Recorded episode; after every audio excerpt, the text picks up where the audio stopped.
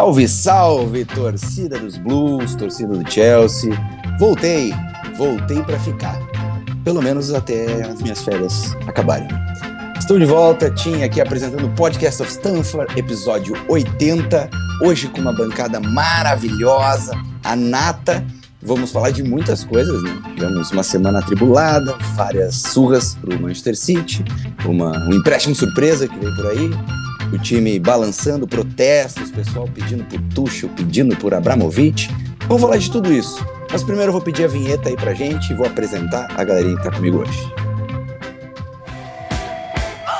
Chilwell to Mount. Havertz in a pocket of space. Edison came and didn't get there. Chance for Chelsea. Goal for Chelsea. Kai Havertz in the Champions League final. Podcast of Stanford.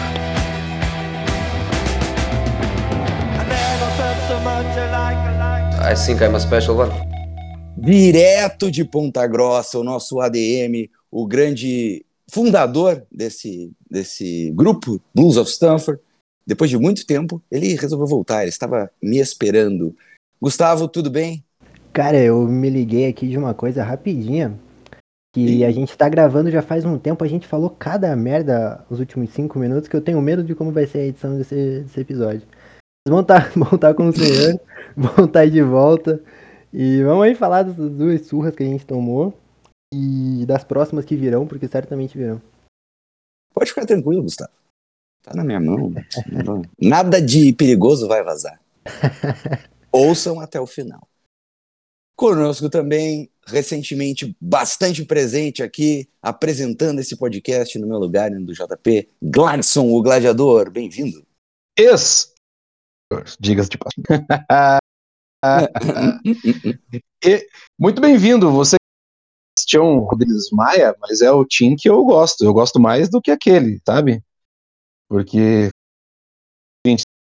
esse rapaz quando sai do garoto em direção à cidade baixa, não tem porta de comércio, não tem porta de comércio, não chame ele com suas madeixas reluzentes na pampa, com é? o seu rosas, linda Porto Alegre. Tava com saudade. Isso, seja, seja, seja bem-vindo novamente, meu, meu grande Porto Alegrense. Depois desse poema, eu não sei nem como eu vou apresentar o nosso próximo sem passar vergonha. Eu, eu, eu já tinha falado com o Gladson hoje mais cedo que eu ia me aposentar, que eu ia só vir aqui de vez em quando para falar alguma coisinha. Depois de, dessa, acho que eu até vou embora. Mas antes de ir embora, eu vou falar com ele, Alain, o mestre tático, também presente recentemente nos últimos podcasts dando aula. Bem-vindo, Alain. Como é que eu me apresento depois de Gladson, o nosso querido gladiador, e essa poesia linda que ele fez? Salve, salve a todo mundo, estamos aqui novamente. É... Depois de duas derrotas esperadas para o City, é... muita coisa acontecendo, né? A, a, a trágica morte do Vialli também. Enfim, a gente tem muita coisa para falar e bora direto aí que o episódio de hoje tem tudo para ser longo. É, é até difícil a gente começar, porque tem tantos problemas acontecendo no Chelsea recentemente que a gente não consegue nem pontuar. Eu quero abrir a nossa conversa hoje justamente assim. Eu vou jogar aqui no ar o que está rolando por cima e a gente vai tentar achar uma solução, tá? Que depois dos protestos que a gente teve, o pessoal gritando o nome do Tuchel, parece que o caldo entornou lá. Coisa tá meio assim, com o Potter. Duvido muito que ele seja demitido, mas claramente o pessoal está muito descontente. Time todo lesionado, a gente sabe, mas o entrosamento não vem acontecendo, já faz um tempo, a gente vê o time não se entrosa, o nível técnico dos jogadores parece que está pior, parece que eles erram coisas básicas. Taticamente, o Potter entra de um jeito, mexe, tenta achar as soluções ali, mas não está engrenando. Eu vou começar com quem há muito tempo não fala de Chelsea e agora vai ter que falar bastante de Chelsea. Gustavão, qual é a solução para esse caminhão de problemas aí que a gente está tendo? Mandar o Potter embora, trazer o Tuchel, mandar o, e fazer o bolo e devolver o Chelsea de graça para o Abramovich. É Na lata. É, é mais ou menos bem. Tá? Qual é a solução possível? Então. Demitir o Potter, contratar o Tuchel e entregar o Cara, não sei. Não sei. É... Acho que a primeira coisa é a gente né, dar um jeito no departamento médico. né, e pra gente poder analisar. Porque assim, a gente sabe, né, a gente tem bastante crítica já em cima do, do trabalho do Potter, mas da mesma forma que eu falava na época do Tuchel, eu tento manter pelo menos um pinguinho ali de, de, né, de saber o que tá falando e não ficar falando besteira dependendo do treinador que tá ali. Cara, não tem como se analisar muita coisa tendo 10 jogadores no DM e, sei lá, 5, 6 titulares. É muito difícil, ainda mais como é de trabalho. Então, acho que primeiro solucionar isso. É que a gente vai conseguir solucionar, porque o que surge de notícias é que virou bagunça, virou várzea, o Bowley tá inventando coisa. E parece que não faz a menor ideia do que fazer dentro de um, de um clube de futebol profissional do, do tamanho do Chelsea. Então acho que eu acho que esse é o primeiro ponto. Pra daí a gente conseguir analisar, cara. Senão não tem como analisar. Não tem como analisar um time que só tem moleque no banco, onde os caras estreiam no jogo contra o Manchester City. Não tem como. É completamente impossível. Pois é, a gente teve uma troca. Logo que chegou o, Bowley com a nova diretoria, ele trocou todo o DM do Chelsea que já não era bom, né? Vamos ser bem sinceros, a gente convive com esses problemas de lesão há muito tempo, mas veio uma bruxa terrível. Ele teve, dos 29 jogadores que ele tem à disposição, sendo que quatro foram contratados recentemente, ele já usou 26. Isso na Premier League, né? Na, em todas as competições ele usou 28 jogadores. Isso é meio abstrato. Mas tu concorda, Gladson? Tu acha que o único jeito é de analisar é, é esperar ou já dá para cortar cabeças aí? A gente até brincou, eu não lembro em qual episódio que foi, né? Se, se a gente ia, ia herdar uh, o modus operandi Abramovich, que não tá dando certo, tchau, ou se engrenar o perfil paciência estadunidense de projeto, né? Uh, cara, o, o, o, o, Gustavo ele toca num ponto interessante, que fica muito difícil de a gente analisar, mas infelizmente tem que tentar fazer alguma análise. E, e o campo e bola, ele, as atitudes, as, as ideias do, do nosso querido Potter, elas não. Não é que elas não vêm dando certo. Elas, elas não, não encaixam. Eu, eu acho que ele não conseguiu entender ainda é, o perfil dos atletas que ele tem em mão. Ok, que é pouco tempo de trabalho, ok, que, que, que é um desafio na carreira dele, ok, que tem. Acho que tem uma competitividade de elenco ali, é um desgaste de elenco, e isso gera uma competitividade interna. É, isso é inerente do futebol, ainda mais quando você está passando por um processo de reformulação, como o Chelsea está passando. Mas é, eu, eu acho que eu até comentei é, no último episódio a nossa dose é, de, de derrotas ou de tropeços, ela mais do que se esgotou. É, brinquei com ela aquele dia que fui ousado, né, tentando adivinhar possíveis placares, né, ou resultados, melhor dizendo, é, do que seriam os dois jogos com o Manchester City. E é óbvio que duas derrotas, elas super cabem contra qualquer time grande, quando a gente está falando de Big Six, quando a gente está falando de confrontos internos, nesse, nessa situação que foi um, o time brigando, o adversário brigando pelo, pela, pela reta, né, pela, pela ponteira do, do campeonato inglês, e o jogo eliminatório. São circunstâncias que colocam um nível de competitividade maior. E é aí que me preocupa. É, eu não consegui enxergar absolutamente nada de criativo que possa dar um prisma de melhora para esse jogo.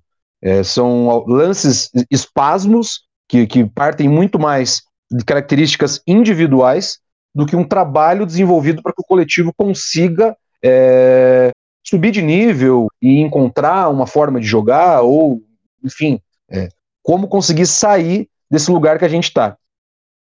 É, me apego agora um pouco mais ao intangível, que é aquela coisa assim, gente, uma hora essa bola vai ter que entrar. Uma hora a defesa vai ter que ter um clean sheet. Uma hora ninguém vai falhar.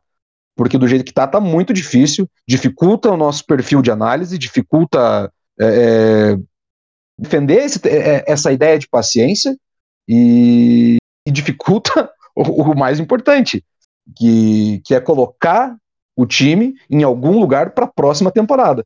Se tem que começar um trabalho de desenvolvimento e de reestruturação, já está atrasado. E assim, o consórcio, eu acho que ele não aprendeu uma coisa muito importante no viés do futebol. Tudo no mundo de hoje tem que ser muito bem comunicado. E eu não tenho visto isso nesses últimos dias de Chelsea. É, a verdade é que a reestruturação ela é importante, ela é crucial nesse momento, porque é um clube que se renova completamente, muda de dono, técnico, toda a sua comissão, uma diretoria, mas ainda assim, claramente seria algo feito às pressas, né? A gente foi vendido não por, não foi um projeto preparado, onde se, se organizou tudo para que o clube fosse vendido para tal proprietário em tal tempo. O clube foi comprado Exato. às pressas porque precisava ser vendido. Exatamente, Isso. e assim, e a gente não pode esquecer como foi esse processo, né? Totalmente estranho da forma que foi, enfim. Quer, quer lembrar, volta uns episódios atrás lá, dá o play aí no podcast que a gente destrinchou isso também. É, a gente percebe que logo depois, meio que essa treta toda, Rússia e o resto do mundo, né, ficou como como se nada tivesse acontecido. Segue a vida. Para muitos lugares a vida segue, e pro Chelsea ela teve que mudar. Mas eu tentei começar com o ADM ali, que o Gustavo, que é um cara, não, pelo grupo assim, não é um cara tão enfático ao criticar o Graham Potter, ele já chegou pedindo o Tuchel de volta. E agora eu vou justamente para um dos nossos críticos mais enfáticos. Mas pelo que eu conheço o Alan, eu sei que ele é um cara equilibrado, ele vai conseguir me dar uma opinião que não seja simplesmente vamos botar fogo em tudo, vamos invadir, embora dê vontade. Pois é, embora dê vontade, né? Eu acho que é, é, é algo que eu tenho tentado fazer, na verdade, é, é, é, é superar essa discussão, né? Volta Tuchel, porque o Tuchel não vai voltar, então a gente ficar pedindo volta Tuchel aqui é muito mais um exercício nosso, né? De pelo amor de Deus, vamos, vamos tentar encontrar uma saída é, que está completamente fora do, do radar. É, o que eu acho que a gente pode e deve em relação ao Potter é ter, primeiro, é, coerência e saber, segundo, pesar a mão né, na hora de criticar e principalmente do que criticar, porque isso que o Gustavo falou e é, é extremamente válido. Eu listei aqui, nós temos Kanté, Reece, Chilwell, Fofana, Wesley Fofana, Alba, Sterling, Pulisic, Mendy, Loftus-Cheek e Broya fora né, por, por lesão, seja por mais tempo ou menos tempo. E, além disso, já nesse último jogo que nós tivemos contra o, contra o City pela, pela taça, nós tivemos a estreia do, do Humphries, do Datro Fofana, né, o, o atacante novo que foi contratado junto ao molde, e o Omari Hutchinson, que. Exato, Fofaninha. E o Hutchinson, que gera um frisson muito grande na torcida do Chelsea, né? Todo mundo achando que ele é o, o próximo, não sei, vocês podem nomear aí o próximo que vocês quiserem.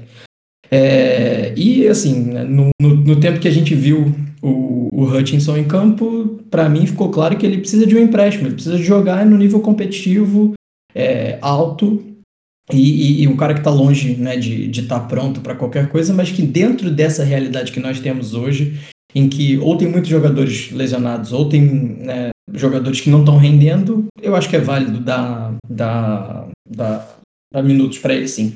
Mas em relação às críticas ao Potter, a única coisa que, que eu acho que a gente tem que cobrar do Potter nesse momento e que o Potter não tem conseguido entregar é consistência tática. Né? O, a gente brinca aqui que muitas vezes o Potter começa o jogo com um esquema, seja ele com uma linha de 3, seja com uma linha de 4, às vezes uma linha de 5, e no meio do jogo ele altera esse esquema. Então, é, só para exemplificar isso, o, o próprio Humphrey estava fazendo a estreia dele como, como pelo Chelsea, começou né, o, o jogo na, na, no domingo pela lateral direita, jogando ali numa linha de quatro, junto com Chalobah, Fofana, é, Koulibaly e Hall. E no, terminou o jogo numa linha de três ou cinco, chamemos como quiser, e ele como zagueiro pela esquerda. Ou seja, e a gente está falando do primeiro jogo de um garoto que está subindo da base agora. Né? Então, como é que a gente vai cobrar alguma coisa dele? Como é que a gente vai cobrar alguma coisa do time? Se a equipe, né, na questão tática, não consegue desenvolver o mínimo. E o Potter está claramente sem saber como vai armar essa equipe. Se com uma linha de 3, com uma linha de 4, com uma linha de 5, se vai jogar com dois camisas número 6 né, no, no meio, se vai jogar com um camisa 6, dois 8. Ele não sabe. Ele, e, e, e, as lesões, claro, passam muito por isso, mas o que eu acho é que já passou da hora dele saber, né? Se eu tenho esse grupo de jogadores é, à disposição, eu jogo dessa forma. Se eu não tenho, eu jogo dessa outra forma. Variar faz, faz, faz parte. Mas ele não consegue nem demonstrar isso, e eu acho que isso é o que vem, vem atrapalhando mais o, o trabalho dele. E isso vem se refletindo nos resultados, né? Invariavelmente. É, honestamente, desde que passou-se a Copa do Mundo, duas partidas do Chelsea foram interessantes. Que foi a nossa primeira partida, a nossa vitória, o time jogou bem, não sofreu, que é importante. E a derrota para o City. Eu achei que contra o City no primeiro jogo, 1 a 0 com tudo que a gente passou, foi um jogo que o Chelsea competiu. Eu acho que na parte criativa foi um problema, e talvez a gente pudesse até ter vencido aquele jogo se a gente fosse um pouquinho melhor nesse sentido. Mas a equipe mostrou organização, teve uma falha no lance do gol, teve, mas é o City. Então, até, até compreensível. Agora, pensando num reboot para essa equipe, já que a gente fala que, poxa, a gente. Acho que ele meteu os pés pelas mãos e demitiu o Tuchel tão rápido, ou talvez tão tarde, já que ele não estava tendo aquela relação, não estava sentindo que a relação ia ser o que ele esperava. Pensar num reboot é pensar num reboot de elenco, então é o único reboot possível de se fazer agora. O, o não vai mudar, o técnico não vale a pena, eu não acredito que vale a pena mudar ele agora. Contratou o cara, uma baita de uma multa aí, chegou agora, não teve pré-temporada, não tem um elenco na mão. Se confia nele, mostra essa confiança, mostra que quer fazer um projeto a longo prazo mesmo, bota essa gurizada para jogar e na temporada que vem a gente tenta voltar aí as cabeças, né? Com um elenco reformulado. Falando em reformular elenco, vem aí João Félix, notícia bomba do dia, que, que pegou a gente um pouco de surpresa, porque ele estava meio que com o pezinho no Arsenal ali, tem um pessoal aí tirando sarro da gente, que o Arsenal não pode querer ninguém que o Chelsea vai lá e se mete no meio. Hum, errado eles não estão, até se quiserem pode mandar o saca também, que a gente aceita. Mas vai vir o João Félix por empréstimo, seis mesinhos, 11 milhões de euros, 9 milhões de libras, mais os salários dele. Não tem cláusula de compra. Um tanto quanto estranho. Dizem até que ele vai né, é, renovar o contrato agora com o Atlético de Madrid, surgiu essa notícia um pouquinho antes da gente começar a gravar. Mais um ano, meio bizarro. É, vou começar contigo, tá, que tu é o nosso correspondente em Portugal, já viu o João Félix jogar. É uma boa? Cara, eu brinquei aqui, né, que para mim, agora em vez de um, vamos ter dois, né, para perguntar qual é a melhor posição dentro de campo, que vai ser o Havertz e, e o Félix. Porque, sinceramente. Vai, vai ficar um correndo atrás do outro, assim, os dois ocupando o mesmo espaço. Talentoso o Félix é, e é muito, tá? Não, não tenho a menor dúvida disso, não vou questionar a qualidade técnica dele, do mesmo jeito que eu não questiono a qualidade técnica do Havertz, mas a gente questiona o o futebol que o Havertz entrega e o futebol que, sinceramente, o, o Félix vai entregar. Dentro das opções que a gente tem hoje, né, ali pro, pro ataque, considerando é, principalmente as opções mais de, de lado de campo, né, como o Pulisic, como o próprio Ziyech, é uma adição incrível ao elenco.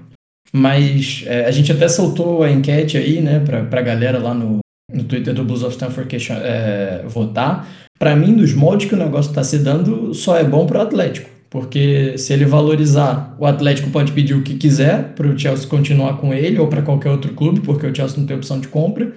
Se ele for mal, o Chelsea pagou 11 milhões para ter um jogador por seis meses e mais o salário dele né, nesse tempo correspondente.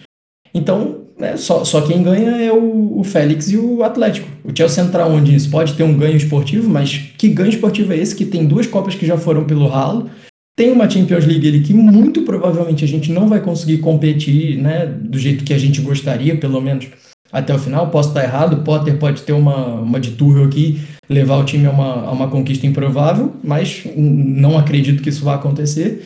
E a Premier League, né, a gente tem que rezar e ter uma sequência incrível para tentar ficar ali entre os quatro. Então, qual que é o retorno que o Félix pode dar esportivamente falando para o Chelsea? Eu acho que nesses moldes é um negócio que não é bom, não é bom para ninguém. Se fosse com uma opção de compra, acho que até até valeria a gente a gente estudar isso sim, mas do jeito que é, parece simplesmente o modo desespero ativado no nível mais mais elevado possível. É, a gente tem dificuldade para entender um pouquinho o, o nosso querido Bowley na hora de comprar jogador, né? Porque ele foi lá, saiu espalhando para o mundo inteiro que ia trazer o Enzo, o Enzo e do nada não era bem assim, não vamos pagar tanto. Aí agora ele paga essa grana em cima do laço. Parece desespero, mas ó, a gente, como o Alan puxou, fizemos uma enquete com a galera e perguntou o que eles acham é, dessa contratação. 49% dos nossos votantes, dos nossos 327 votantes, muito obrigado, galera, valeu por, por participar sempre com a gente, dizem que é ótimo. Quase 10% acham que vai dar ruim. Vai dar ruim é tipo, vai jogar nada e ainda vai gastar dinheiro do clube, né? 18% estão na onda do nesse momento não. Acham que talvez, se não fosse no desespero, seria uma boa. E nesses moldes, que é ser um empréstimo sem cláusula de compra, acham ruim 22,9%. Galera tá quase 50-50, né? Tem poucos que acham que vai ser uma péssima, mas não tá tanta gente feliz assim. Se a gente for parar para pensar que o, que o nosso querido João Félix era a promessa do futebol para ser um dos melhores do mundo há, sei lá, dois, três anos atrás, tá em baixa, né? Isso é culpa do Simeone ou tu acha que vai dar ruim mesmo, Gustavo? O Simeone tem uma parcela importante nisso aí, tá? Em qualquer atacante que chega lá, inclusive. Mas, cara, assim, eu acho o Félix muito bom. Eu acho que o grande problema tá como ela falou, o modelo de negócio é horrível. Né? Mas é um cara que vai dar uma opção a mais. Eu prefiro mil vezes ter ele do que ter o Pulisic. É, e aí uma coisa importante, ano passado ele teve uma lesão só, o que já é uma coisa espetacular. Né?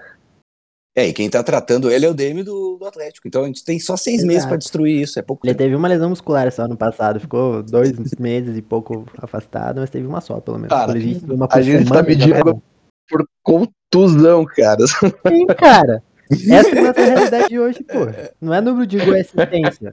A média não, é de um o, por jogo, A nossa, a nossa é realidade é um hoje não é quanto gol e quanta assistência o cara faz. É quanto tempo que ele é fica fora. Tempo... Quantos jogos que ele perde. Qual, minut, qual minutagem ele, ele, consegue. É. Inacreditável. Até porque gol a gente não tá fazendo Pelo mesmo. Então o negócio é contar as lesões, que é o que tá acontecendo. Já é uma vantagem. Já, já, se, já se paga. Se ficar em campo em seis meses, já se pagou. Acabou. Olha, e, e assim, tá, beleza, não tem cláusula. Mas, pô, Vai que o cara destrói. Mas... Aí, joga muito. Nível que ele tava fazendo lá no Mas Benfica. Aí... Pô, o boy ele abre o bolso e paga o cara. É isso aí, entendeu? Ele não vai voltar pro Atlético. O cara tá de saco cheio já. Acho eu... E se voltar, vai ficar uma draga. Eu acho novo. que assim, o, o, o ponto principal é que o João Félix é um bom jogador. Né? A, a, gente sempre bate nessa tecla que o contexto onde é colocado características de cada atleta importa muito para para como ele vai se aplicar, o quanto ele vai dar de resultado.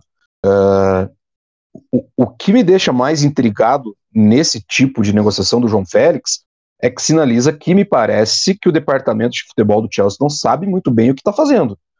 Porque se a gente for pensar na primeira janela, que foi cofre aberto, contratando, não sei se com um scout preparado, pensando no futuro, é, para esse tipo de negociação que está sendo o João Félix e a que foi possível negociata, e diga-se de passagem, vergonhosa, se for né, os fatos vierem à tona e for verdade, do Enzo com o Benfica, gente, não tem pé nem cabeça, né? não, não existe um padrão. E isso não funciona no futebol. Você precisa ter um modus operandi é da forma que o clube contrata. Né? Tipo, ok, o Chelsea tinha um modus operandi que ele desenvolveu, que ele criou lá com o Abramovich, que inflacionou o mercado, que colocou grana na mão de, de, de setores do clube para ir lá e contratar quem queria, é um modus operandi. A gente trabalhou dessa forma por muitos anos. Não, é, se é bom ou ruim, não é a gente que tem que falar. É o resultado que o Chelsea queria e a forma que escolheu trabalhar. Enfim, agora, uma diretoria com menos de seis meses, já demonstrando três, quatro, cinco formas de tentar negociar, e uma delas, muito feia, né, essa do Enzo Fernandes, que é dar a palavra voltar atrás, falar que paga menos, que não, não sei o que lá. Tipo, gente, pelo amor de Deus, cara. É isso. A gente, a gente não tá falando de um clube da Championship que veio subindo de divisões e que precisa de é, investimento, sei lá, ou o, o, clube agora em voga da moda lá, o Wexham, né? Tipo, ah, os caras têm mil formas de, achar jogador e. Cara, não. A gente tá falando do bicampeão europeu, campeão do mundo, Pombas.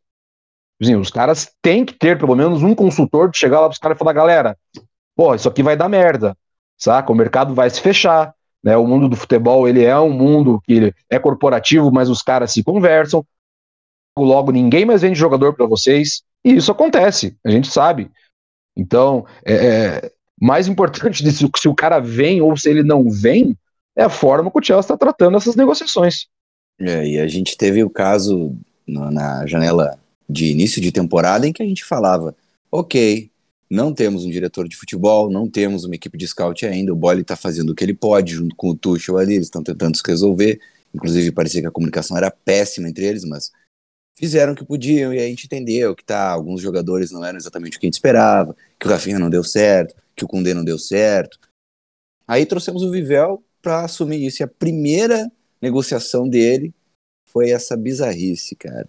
E aí a segunda mais bizarra ainda. Complicado, né? Fica complicado de defender. Eu acho que. Cara, eu acho que você falou, eu acho que você falou um negócio interessante, Tim. Talvez a gente tenha perdido mais negociações, a gente não tenha trazido atletas de interesse do que a gente tenha contratado nesse período. Com certeza. Com certeza. Se for parar para lembrar com a quantidade de jogador que a gente foi.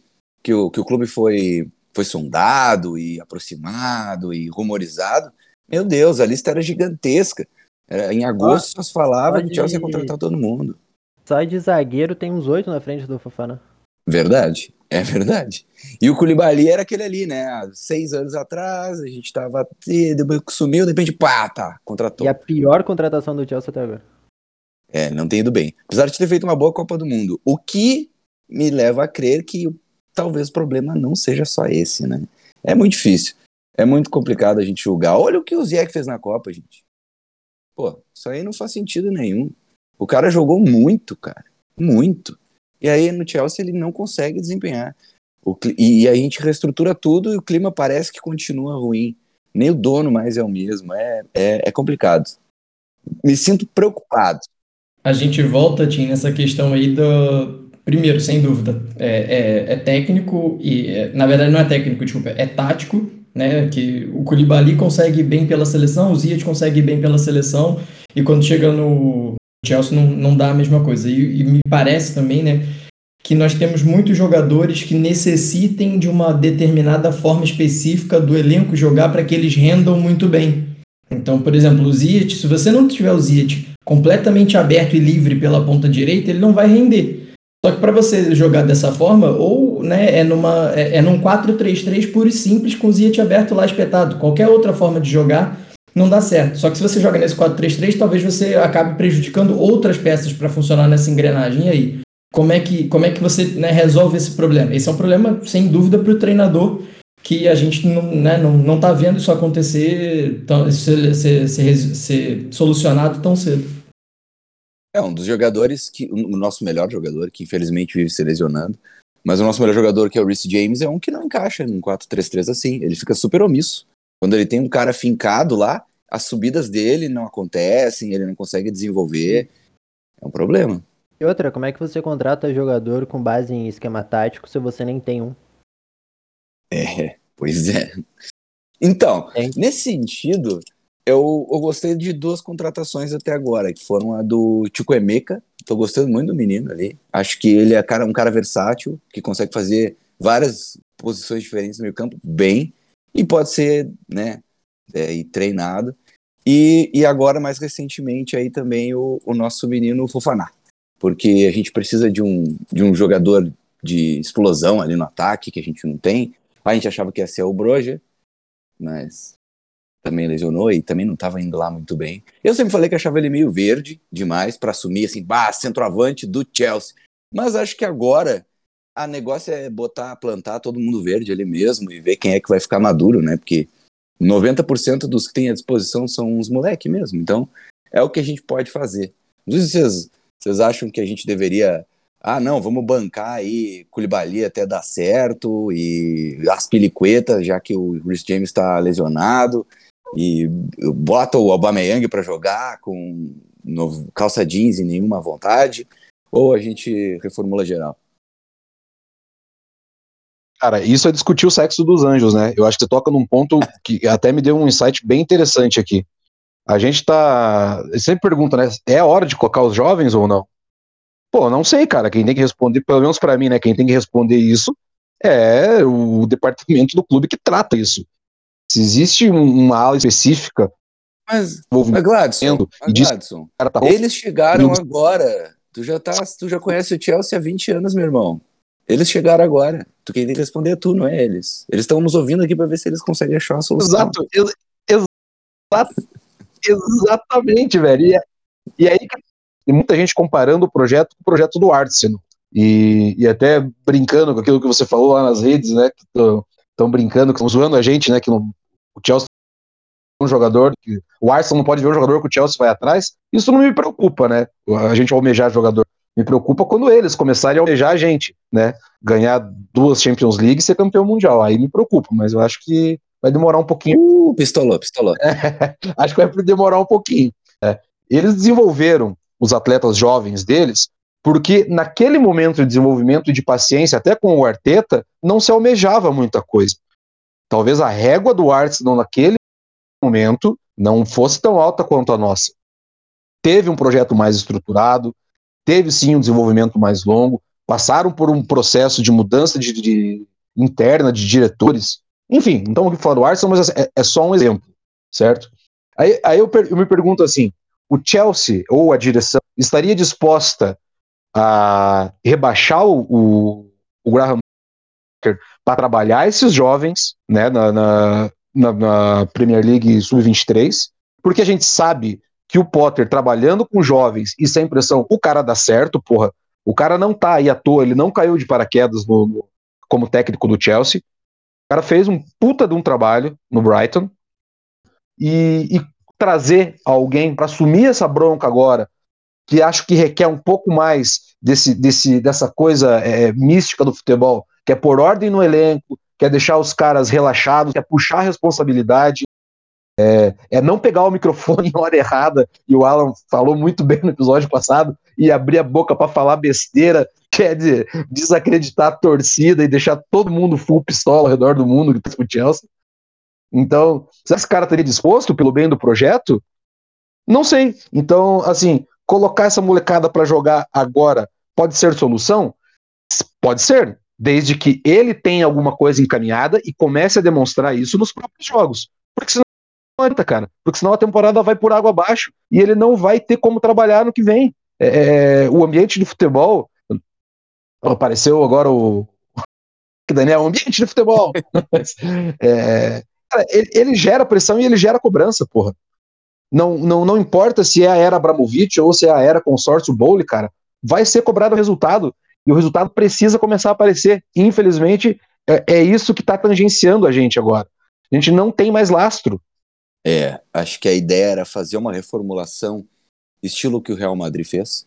Foi lá, ganhou tudo e ao mesmo tempo estava comprando todas aquelas joias, aqueles jovens e indo preparando ele aos poucos mas foi tão bagunçado, tão mal feito, que acabou tendo que ser no estilo Arsenal. E acho que a gente vai ter que ficar aí uns.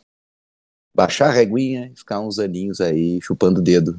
É, e, e, não existe renovação quando você fica cinco anos com o meu meio campo. Eu vou sempre é. falar essa parada. Exato. Falar, não dá pra gente ficar cinco anos com Kanté, Kovacic e Jorginho não contratar absolutamente ninguém. É, e passaram várias possibilidades, né? Por baixo da nossa cerquinha Isso que eu falo, ali. cara. Vai e paga a porra dos 120 conto no Enzo logo. Acabou. Bota 120 no cara. O cara é bom pra cacete, vai jogar. Entende? Obviamente, ah, é justo? Não é justo. Não é justo pagar 120 em ninguém. Mas, mas é o que tem. É o que tem. Bota a grana lá. Acabou. Nova esse negócio de uma vez. E é o efeito né, Gustavo? Pra ir, pra ir contratando tem que abrir espaço, cara. Para contratar tem que abrir espaço no elenco. É, eu acho que o Kanté, infelizmente, a gente não pode mais contar com ele, né? E Cara, a gente eu, já. Vou ser sincero, desculpa de interromper. Eu prefiro não, renovar o Kanté, deixar lá e deixar o Kanté jogar três jogos no nível Kanté na temporada, do que a gente manter o Jorginho como titular. Ei! Ih, rapaz! Entende? Mas, aí, Olha mas lá. aí tu Pô, quer. Porque, cara, não. o Jorginho é um cara muito fácil de você substituir. Muito fácil. Uh, nossa senhora! Eu espero que ele não escute isso. Mas é, pô. O Jorginho é um cara ah, fácil de você substituir. Ah, mas eu seria maravilhoso. Eu discordo totalmente é disso, cara. substituir Jorginho. Aí uma o foto, Jorginho sei lá, do... do como é que era o mexicano lá que a gente criou? Mar, Martínez? Hum, Aquele mexicano que... Álvares, Álvares, Álvares. Álvares, isso. Que só sentava a lenha. Cara, vamos lá, vamos ser sinceros. O que é o Jorginho hoje? O Jorginho não constrói, o Jorginho não marca. O Jorginho não faz nada. Eu tô falando um cara que já defendeu muito mas, o Jorginho. Mas... Quatro anos seguidos defendendo. Hoje ele não faz mais nada. É mas nem o Kanté, o Kanté fica só no DM, pô. Mas o, qual, o melhor mas, nível do e o melhor nível do Jorginho, você fica com quem? O, o Gladson tá na fila, ah, mas é de cobrar, mas eu sou o segundo. Ah, cara, assim, em condições normais, manda os dois embora, acabou, não tem problema nenhum. Que, pô, eu tô falando, eu prefiro dar mais um ano pro Kanté, pra que, sei lá, num jogo ele decida ser o Kanté e jogue o que ele jogou, até porque foi por causa dele que a gente foi campeão europeu, que a gente ter o Jorginho, cara. Que assim, a minha mãe, se esforçar um pouquinho, ela dá um corte pro lado e dribla o Jorginho. Mas assim, eu, eu, eu, eu acho que eu acho que nesse, nesse quesito, e é um bom debate, cara, que se levanta, assim. É, eu acho que pesa bastante, cara, aos meus olhos, cara, a questão financeira. É, eu, eu opinaria nessa situação. Tá, beleza, ok, os dois não estão jogando nada. Eu não vou ver pelo prisma de qual foi melhor ou quem tá fazendo mais. Cara, cai naquilo que a gente falou. É minutagem e vontade. Hoje, para mim, pelo menos me parece que a vontade própria do Jorginho em se entregar pro Chelsea é maior do que a do Kanté, cara. Mas é que o Kanté não consegue se manter saudável.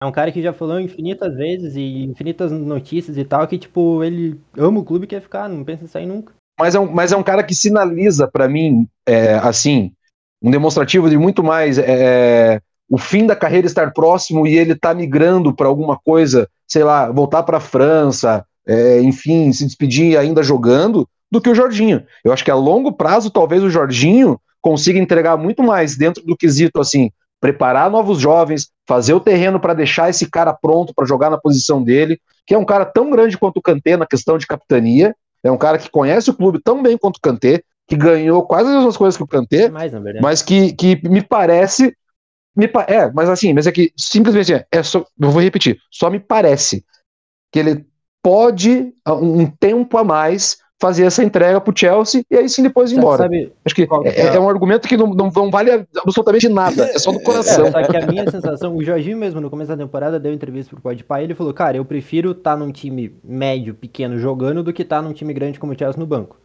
A gente já parte disso. Eu não acho que ele é um cara... Mas é, ele tá jogando, ele tá, não, é aí que tá, mas ele tá jogando. Ele Mas tá não jogando. deveria. Só que, Vamos ser bem só que eu não né? acho, eu não acho que o Jorginho vai ser um cara que vai querer preparar É. terreno. E eu acho que é perigoso a gente manter o Jorginho, porque a gente tendo o Jorginho, que além de ter toda essa questão, quero jogar, porque se eu não jogar eu vou embora, ah, você não contratar um cara pro lugar dele. E aí a gente vai ficar com o Jorginho o tempo todo, e é por isso que a gente não contratou ninguém até agora. Defende Jorginho lá, quero ver. Na verdade, a gente- Não, eu não, eu Defende. Assim, se eu chega, não consigo- se chega o Enzo, chega o Enzo, o Jorginho vai embora amanhã. Na temporada o Jorginho vai pedir pra voltar pra Itália. Entende? Agora o Kanté... Cara, e eu acho errado. E aí que tá. Você mesmo, você. Não, e Gustavo, você mesmo frisou perfeitamente isso, cara. Essa transição tem que ter gente esperando, cara. Sim. Tem que ter gente que conhece o clube, né? É o caso do Real Madrid, é o caso de vários outros clubes. Desculpa, Alan. Não, não, tranquilo. É, eu acho que o Gustavo trouxe um argumento muito bom e para o qual eu não estava me atentando é, em relação a essa questão né, do que o Jorginho já mesmo já disse que prefere estar jogando do que do que né, tá simplesmente no banco de um clube como o Chelsea. É, eu, né, para mim, eu tinha a opinião de que se eu fosse obrigado, tá? Eu quero deixar claro isso. Se eu fosse obrigado a escolher entre um dos dois, de renovar e vender, é, eu ficaria com o Jorginho só por causa disso, só por essa questão da disponibilidade para a equipe, porque né, o Kanté a gente vê, ele tá, tá fora da equipe desde quando o Tuchel praticamente saiu, foi no último jogo dele foi contra o Tottenham em agosto. Mas por outro lado, se o Kanté faz mais questão de estar no clube do que o Jorginho, por exemplo, e ele poderia eventualmente ali né, nessa transição ser importante para os caras, ok. Agora a questão é que o, o Kanté tem um salário muito maior do que o Jorginho uma renovação não, não vai implicar numa redução de salário dele, a menos que essa renovação seja implicada aí alguma questão de produtividade. Então é, é um cara também que pesa né, muito mais do que, do que o Jorginho, por exemplo, no, no, no orçamento. É, uma- é um debate que a gente pode ficar aqui falando por horas e que a gente, no no final das contas, cai exatamente num argumento interessante que o Gustavo falou, que a gente não planejou a transição do meio campo. Né? A gente está há cinco anos com o Jorginho, a gente está há cinco anos com o Kovacic, com o Kanté ali, que é ok, né? Jogaram muito, nos deram alegrias, né? Os três jogando junto, inclusive, como foi a final da, da, da Champions. Só que acabou esse, esse ciclo, né? Acabou pelo menos para dois deles. Eu, eu vejo assim, ou para pelo menos o Jorginho, sem dúvida, e o Kanté talvez mais por questão física do que pelo, pelo que a gente queira admitir. E o Kovacic não, o Kovacic está ali no, no, no auge dele. Então, para mim, o, o- a, a necessidade maior do Chelsea nesse momento é um meio-campo. E eu, eu, é como o Gustavo falou, eu iria no Enzo sem dúvida, assim. Eu vejo ele jogando aqui de perto, eu vejo do que, que ele é capaz, eu vi o que ele fez na, fez na Copa do Mundo, isso aí todo mundo viu. E para mim é um cara que, porra, né, tá, tá, tá pronto ali, digamos assim. É, mais do que Rice, por exemplo, que é o que, que é o sonho da- de consumo da torcida. Então, para mim, era, era ir no Enzo mesmo e, assim, a gente tem muito problema para resolver. E, e esse é um segundo né, debate. A gente tem muito problema para resolver, tem muita merda para endereçar tem um elenco que está completamente desbalanceado e que a gente precisa atacar e não consegue resolver tudo numa temporada. A gente já dizia isso lá com o Lampard, a gente já dizia isso com o Tuchel, a gente diz isso agora com o Potter de novo e a gente vai continuar dizendo que não dá para resolver tudo de uma vez só. É, e, e rapidinho, em questão a, da, da renovação do meio campo, a gente já tá atrasado, a renovação já vai ser falha. Porque o Jorginho é, já não tá naquele. Já foi, exato. Não é como o Real Madrid. Pô, o melhor exemplo do mundo vai sempre ser o Real Madrid, o que eles fizeram agora. É. Porque, pô, tem o Modric ainda jogando pra cacete, mas já tem o reserva dele lá. Tinha o Casimiro jogando pra cacete sendo campeão europeu e já estavam pegando o Chouameni por sem conto. Agora, aqui é. no Chelsea, se a gente tiver o Jorginho para ser esse cara que vai passar bastão, já vai ser um Jorginho que tá jogando 30% do que jogou na Champions que o Chelsea foi campeão. Então a renovação, a gente já perdeu o embora, time da renovação e já vai ser ruim. Embora, se lá em 3125 ainda passe alienígenas do passado, o fóssil dele vai ser estudado, né? Olha, o cara com 89 anos ainda era meio campo do Real Madrid. Porra. É, é o, único, o único motivo pelo qual ainda talvez defendesse a renovação do Jorginho e não do Kanté é porque eu vejo o Jorginho como um cara que depende menos do seu físico para desempenhar um bom futebol do que o Kanté. Porque a tendência é os dois cada vez ficarem degringolarem nesse sentido, né? E o Kanté, inclusive, é, já, já está degringolando a olhos vistos há um bom tempo. A gente fala desde 2019, gente, da fase do, dessa irregularidade física do Kanté, não é de agora, né? Então já faz um tempão. É, ele é brilhante, mas ele é um cara que dificultaria aí a gente manter por muito mais tempo. A verdade é que no fim das contas a gente vai acabar sendo fazendo sempre tudo enviesado, porque mesmo que a gente pegasse agora, mandasse os dois embora, trouxesse Rice, Enzo e Bellingham, cara, nenhum deles ia chegar, fardar, ia resolver e acabou. Bagunça demais, não tem referência nenhuma, o time não tem uma referência, né? A nossa grande referência atual é o Thiago Silva, cara. O Thiago Silva tá há dois anos no clube, cara. Ele chegou ontem no Chelsea, cara. E ele é mais referência que o treinador, ele é mais referência que o presidente, ele é mais referência que qualquer um que tá ali. Isso é uma coisa muito bizarra, sabe? A gente tá meio largado. Estamos largados às traças. E eu espero que a coisa mude. Quem sabe a gente viva um momento especial, como vivemos ali no meio para o fim da década de 90, com uma duplinha que marcou história de dois italianos, um que nos deixou essa semana, Gianluca Vialli, faleceu aos 58 anos de câncer no pâncreas. Ele já vinha lutando com esse câncer no pâncreas há bastante tempo. Ele chegou a se curar e aí a doença voltou galopante e ele nos deixou. Para quem não sabe, torcida que é mais antiga, é mais recente do Chelsea, ou que não pesquisou o passado do clube, antes da compra, o nosso time viveu um momento mágico ali, é, de um, uma meia década, uma década pode-se dizer, com um grupo de jogadores que incluía Zola, Gullit é, e o Viali, né? O italiano Viali, que já tinha feito muita história na Juventus, já tinha feito a Sampdoria maravilhosa com Roberto Martinez e que foi a grande dupla do Zola e nas conquistas de uma FA Cup uma taça dos campeões de Copas, uma Supercopa Europeia e uma Recopa Europeia. É bem triste a gente falar dele, mas eu acho que é interessante o pessoal saber que naquele momento o Chelsea era um clube emergente, muito por conta desses caras e desse projeto que, que vinha se, se sendo feito aos pouquinhos, meio como foi o Leicester, assim, e foi o que chamou a atenção do, do Abramovich aí e graças a, a, essa compra nós chegamos no nível que estamos hoje.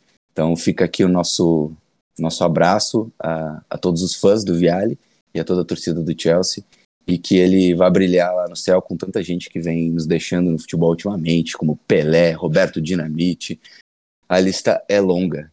Não sei se alguém gostaria de contar alguma coisa ou falar algo sobre o Viale. Ah, acho que rapidão, né? Só para não dá para deixar passar em branco. É sem, como você bem falou, cara, é um nome importantíssimo pra gente. E o Vialli era um cara queridíssimo, né, no mundo do futebol, assim, a gente percebeu não só pelas homenagens, mas pelas histórias dele mesmo. Recentemente ele ficou um pouco mais conhecido para essa geração por estar sendo um dos coordenadores da seleção italiana, né, junto com Roberto Mantini, bem lembrado também que foi companheiro dele de Sampdoria. É, ele não começou a carreira no Sampdoria, ele começou no Cremonese, ele já, já foi importante no Cremonese, ele não chegou a jogar a Série A, mas para a subida da Cremonese da C para B e em consequência da B para A. E cara, o cara venceu um, um, título pela Sampdoria com um timaço com Cerezo, Mantini, enfim. E o adversário era ninguém nada menos do que aquele aquele Napoli, né? Eterno Napoli de Careca e Maradona. Então, assim, é óbvio que naquela década, na a época, a, o, o, campeonato italiano era um dos campeonatos mais importantes do mundo, ele atraía muitos atletas, e, e ele é um filho, né, da Itália. E quando ele chega no Chelsea em 1996 como uma posse da então direção do Ken Bates, cara, ele já vai pro, pro Stanford Bridge com 32 para 33 anos. Então, se hoje em dia ainda existe essa discussão etária no futebol, que me parece até um pouco ultrapassada, diga-se de passagem, porque a gente vê cada vez mais a preparação física colocando esses atletas em disposição de jogar. Imagine na época, que não era tão desenvolvido, e, e como o debate ele, ele, ficava um pouco esvaziado, e alguns atletas sofriam essa, esse preconceito e essa pressão é, por conta da idade. E logo ele, na chegada do Chelsea, já derrubou esses paradigmas, por assim dizer, não só fazendo o time encaixar é, é, e, e, vir a conquistar os títulos que, que você mencionou, Tim, mas o Viali talvez seja o primeiro cara que cria um padrão de jogo para o Chelsea. Né? Um Chelsea que vinha é, emergente, como você falou, é, desde o início da década, após a, a campanha de 89-90 do título da Championship, e tentava se encontrar. E o próprio Ken Bates falava isso, né? A gente precisa de um estilo de jogo.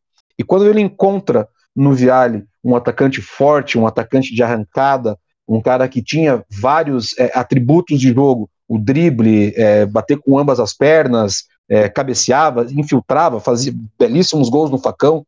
É, ver lances do Viale, você fica impressionado com a, a característica que ele tinha de, de, sempre buscar um gol, um cara muito agudo, um cara ofensivo, e que e que dava esse, esse suporte para o Chelsea jogar. Um Chelsea que fica muito caracterizado por ele e que depois a, a, alguns esquemas táticos iriam copiar ele. Esquemas táticos campeões. O próprio Dennis Wise, na, na carta dele, fala como o, Via, o, Wise, um jovem ainda, começando, que também seria um, um grande nome do Chelsea, ele, ele fala que como o Viale facilitava o jogo deles.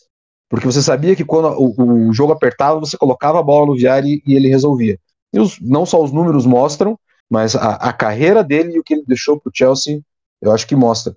Se você me, me, me permitir, para não, não ficar um tanto quanto é, longo, é, eu queria ler a nota né, da, da, da Sampdoria que, que me pegou, porque foi muito bonita e mesmo a gente não, não conhecendo pessoalmente as pessoas, é claro, a gente não conhece nossos ídolos, mas é, o sentimento das instituições transcrito em palavras nos, nos emociona de certa forma.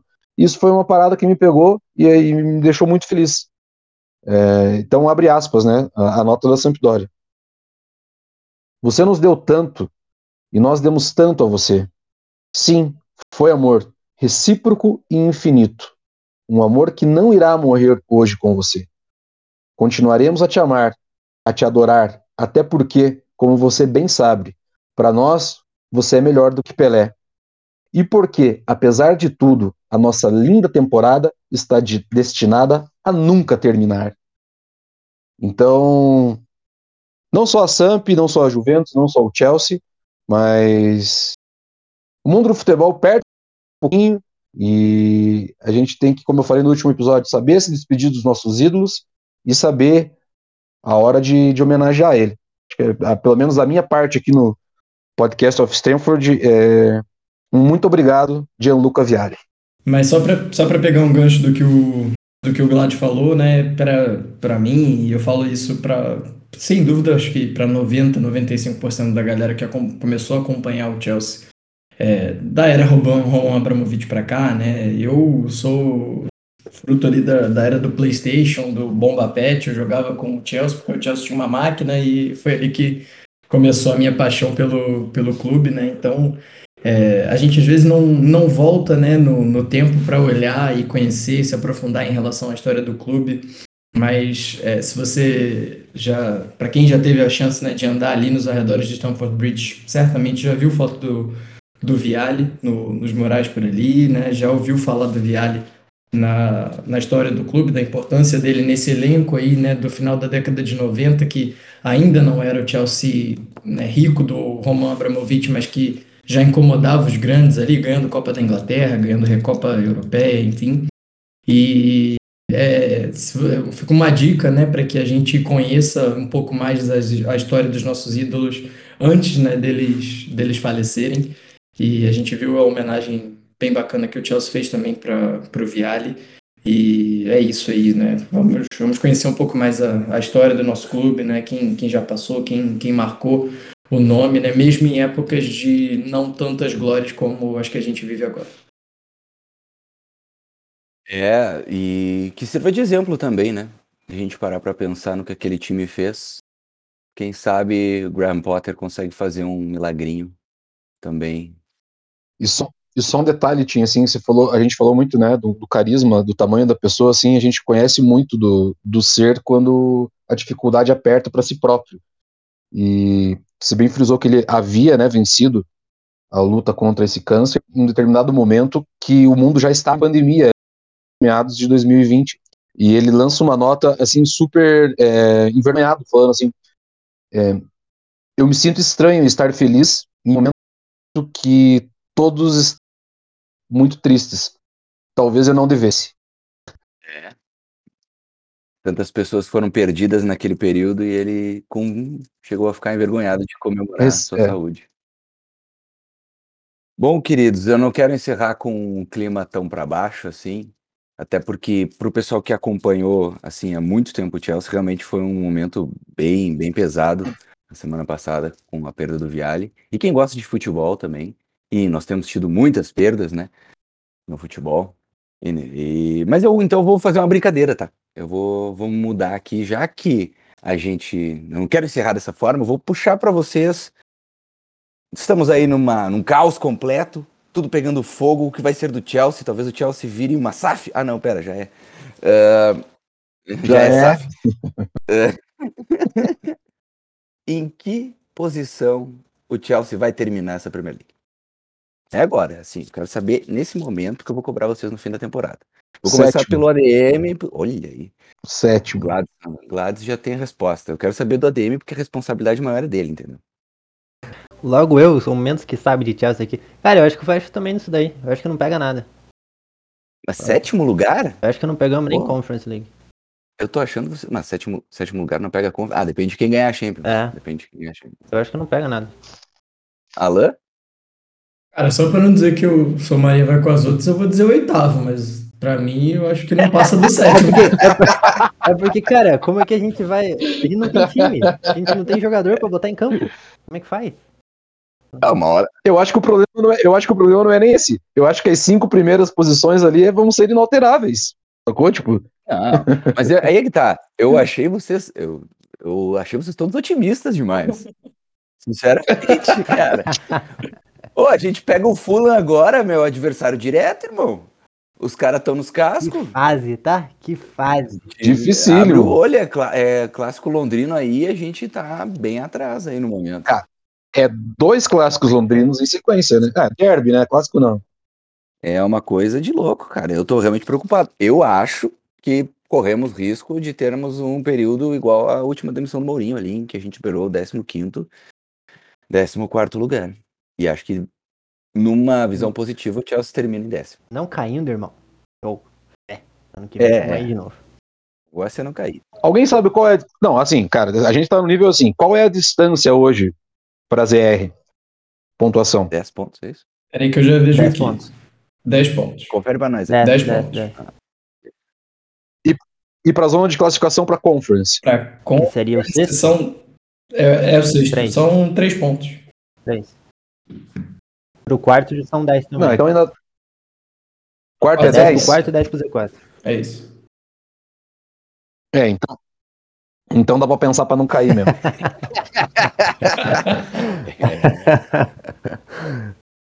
A nossa sorte é que existe o Everton. Que vai nos, vai nos fazer essa mão e cair no nosso lugar. Bom, meus queridos, alguma consideração final? Eu comentei uma parada hoje, Tim, rapidinho, só pra complementar.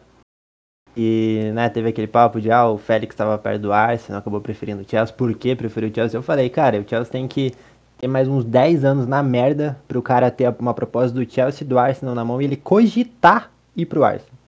Então, assim, Pô, em relação essa, essa concorrência direta com o Arsenal, o cara sempre vai preferir o Chelsea. Eu queria aproveitar aqui e pedir desculpas à minha amiga Ana Flores Belo, que já participou várias vezes do meu podcast, por esse bando de mal educados aqui, tá? O Arsenal é um timaço, sempre defendi o papai, o Papi Arteta, tá? E... Eu jogaria no Arsenal, tá? Sim, Mas só se me se pagasse Chelsea não existisse. muito bem. Se o Chelsea não Não, existisse, se, você se- jogaria. se o Chelsea não me quisesse, né? né? Se o Chelsea não te isso- quisesse, e tá convid- se o não te- não quisesse, aí você cogitaria pro Arsenal. Jogaria no, no, no Chelsea até do Vilas Boas. E não jogaria no Arsenal. Ô, louco.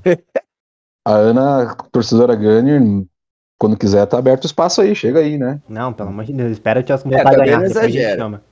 Também não exagera, vai ficar chamando os caras, os caras passaram É. seis anos aí na merda, e a gente não chamou eles aqui. Aí agora que eles estão no topo da tabela, tu quer trazer aqui. É, tá da nossa cara. Mas é assim que tem que. Mas a vida é Não, assim, não, gente. não. Porra, A vamos. gente já sofre muito no dia a dia, não tem essa.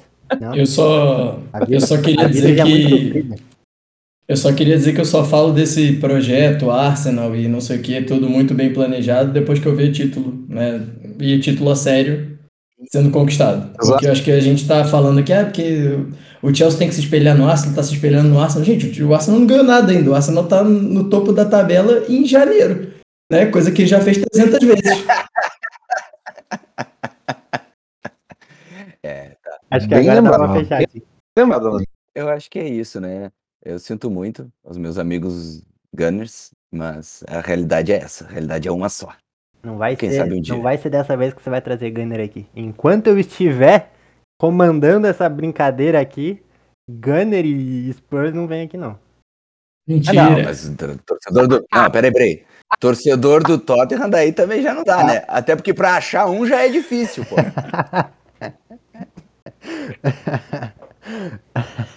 Pô, lembra, lembra, lembra com, com o Mourinho? Que o Tottenham tava em primeiro e os caras estavam querendo deitar na gente? Mano, dali dois meses o Tottenham tava, sei lá, em quinto, nem Champions pegou, sumiu. Eu não vi mais um torcedor do Tottenham na timeline. Voltou, né? Voltou pro lugar que deveria estar. Normal. É isso, meus amigos. Agradeço por terem me dado a honra de voltar aqui e poder ficar falando um monte de abobrinhas enquanto vocês dizem algo que presta. Convido todos a sempre seguir a gente no arroba Blues of Stanford, seja no Twitter, seja no Instagram. E é claro, nos escutar aqui, dar aquele, aquele cinco estrelas aí pra gente. Até porque alguma coisa no clube tem que ser cinco estrelas. O clube tá mal? Cinco estrelas no podcast of Stanford. Muito obrigado, gente. Até a próxima. Beijos. Tchau, tchau. Pô, eu lembrei de uma parada, cara. É. Tim, eu, eu vacilei, cara. Eu tinha que ter dado meus É. finais pra música que eu escutei hoje na rádio e eu fiquei pensando, mano, certeza que essa desgraçada foi pro futuro, cara, e, e sabia que a gente ia passar por isso. Tava escutando aqui da Shakira, mano. Que desgraceira, cara. Eu tava pensando no Turrell, velho, escutando a música. Você bota fé nisso? O cara, o cara escuta a música da O Shakira e ouviu. pensa no Tuchel. Não, mas, cara, se você ouvir, você vai desligar, velho. Sério, Caralho, coloque. meu. Coloquem aí, velho, sério. É a parada mais botar- aleatória que eu eu, vou podia botar. escutar hoje. Eu vou O cara botar escuta Shakira e pensa no Tuchel. Isso é o.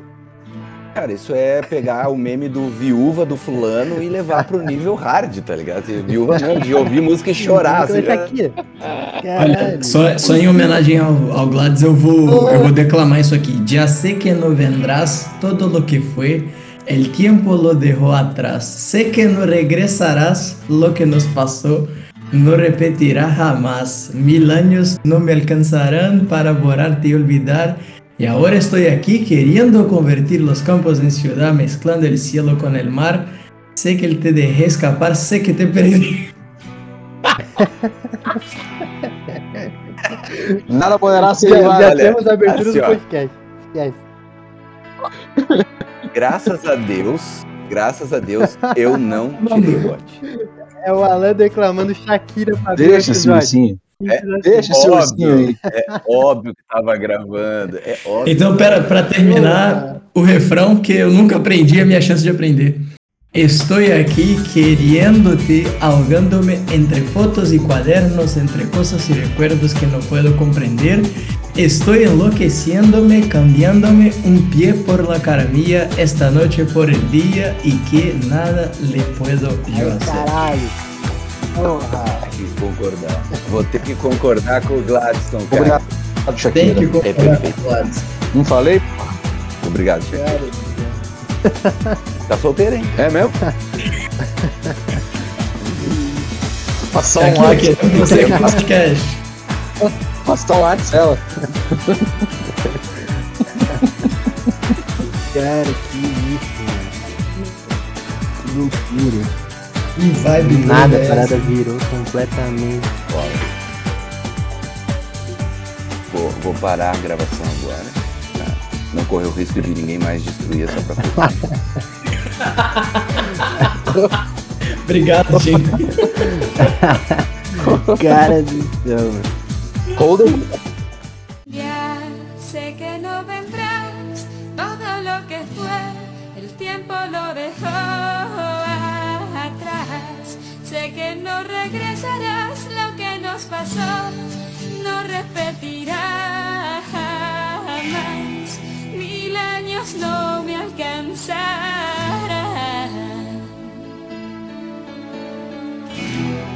Para borrarte y olvidar. Y ahora estoy aquí.